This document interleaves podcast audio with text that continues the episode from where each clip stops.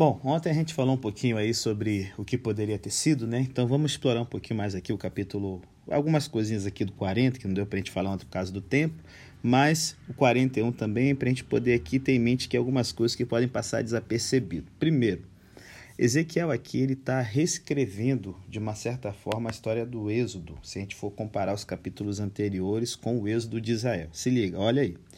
Em Ezequiel 33, Deus está escolhendo um agente humano, assim como lá em Êxodo 3,4 Moisés é escolhido por Deus. Em Ezequiel 34 a 37, nós temos o julgamento sobre as montanhas de Edom, a restauração das montanhas de Israel, a profecia do Vale dos Ossos Secos.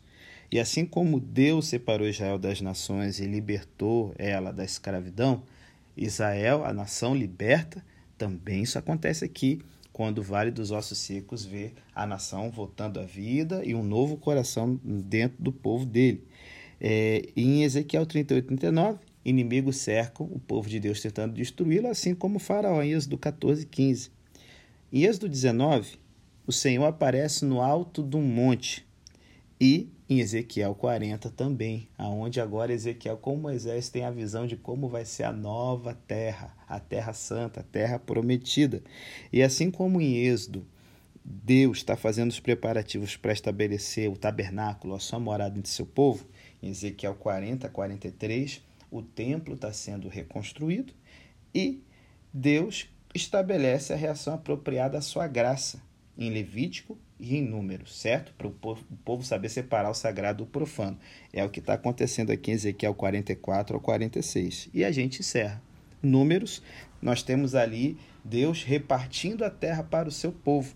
É o que acontece aqui em Ezequiel 47 a 48. Se ligou que legal? Então, nesse novo êxodo, é interessante que a data da visão de Ezequiel é o dia da expiação, que dentro do calendário judaico, Yom Kippur, era o dia em que Israel era, entrava no juízo diante de Deus, os pecados eram transferidos para o santuário e um novo ano de oportunidade, um reset, era dado para o povo.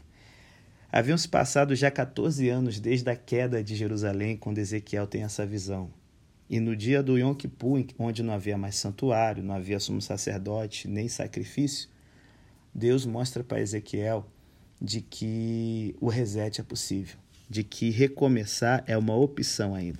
Então, quando ele coloca uma visão detalhada do tempo, ele fala: concentra no futuro, concentra no que dá para a gente fazer ainda, porque o passado ficou. Vocês vacilaram, garotearam, tire a lição disso. Mas vocês foram perdoados e agora é reset, é vida para frente.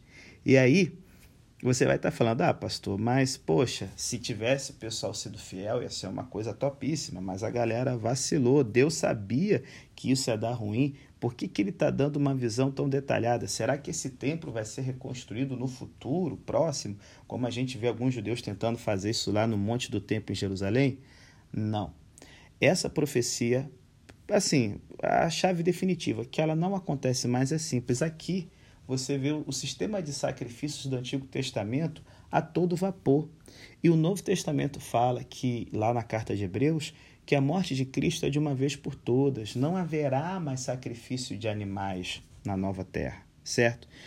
Então, por que Deus está dando detalhes de um trem que não vai acontecer? Simples. Deus está oferecendo uma nova oportunidade de recomeço e ele entende que detalhes de que planejar, de que sonhar, faz parte da pessoa se ajustar para internalizar a ideia de uma nova vida. O passado tem que ser esquecido. Ele não vai mais voltar para assombrar Israel. Está na hora de Israel, como nação, olhar para o futuro, planejar o futuro e se preparar para que esse futuro aconteça. Quem nunca sonhou, fez planos, casamento com aquele crush e deu ruim o namoro? E aí? Foi em vão tudo? A gente muitas vezes descarta o relacionamento de cabo a rabo. Mas eu te falar uma coisa: nunca faça isso. Sempre tem coisas em que você cresceu nesse relacionamento, e mesmo se for um relacionamento abusivo e ruim, existem lições que você tem que aprender para não repetir o erro de novo. Como dizia um psicólogo americano chamado Skinner, a diferença entre um homem e um rato é que se um rato toma um choque no final de um túnel, de um corredor, ele nunca mais volta lá. Essa visão de Ezequiel é importante porque Deus aqui é o centro. Deus está se revelando novamente como foi no Sinai, porque cada recomeço é como se fosse Deus dando a etapa mais importante do plano da salvação, que foi o êxodo, novamente na vida daquele que se aproxima dele.